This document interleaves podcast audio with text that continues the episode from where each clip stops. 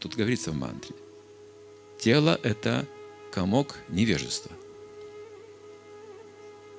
А чувства – сеть дорог, ведущих в ад.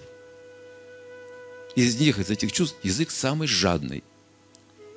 Поэтому делается вывод йога. Контролируйте язык. Значит, этого начните.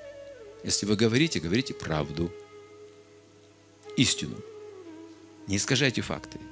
Не произнесите ложь. Это контроль языка. Или вы можете говорить приятные вещи людям, описывая хорошие качества их, достоинства. Это тоже хорошее использование языка. Пробуждает в нас позитивный взгляд на людей, на мир, на жизнь, развивает все положительные отношения. Когда мы говорим позитивные вещи друг другу, опираясь на факты. Такие даже упражнения психологи делают. Посмотрите друг на друга и ну, с хорошей стороны друг друга опишите сейчас. И столько радости в этом процессе.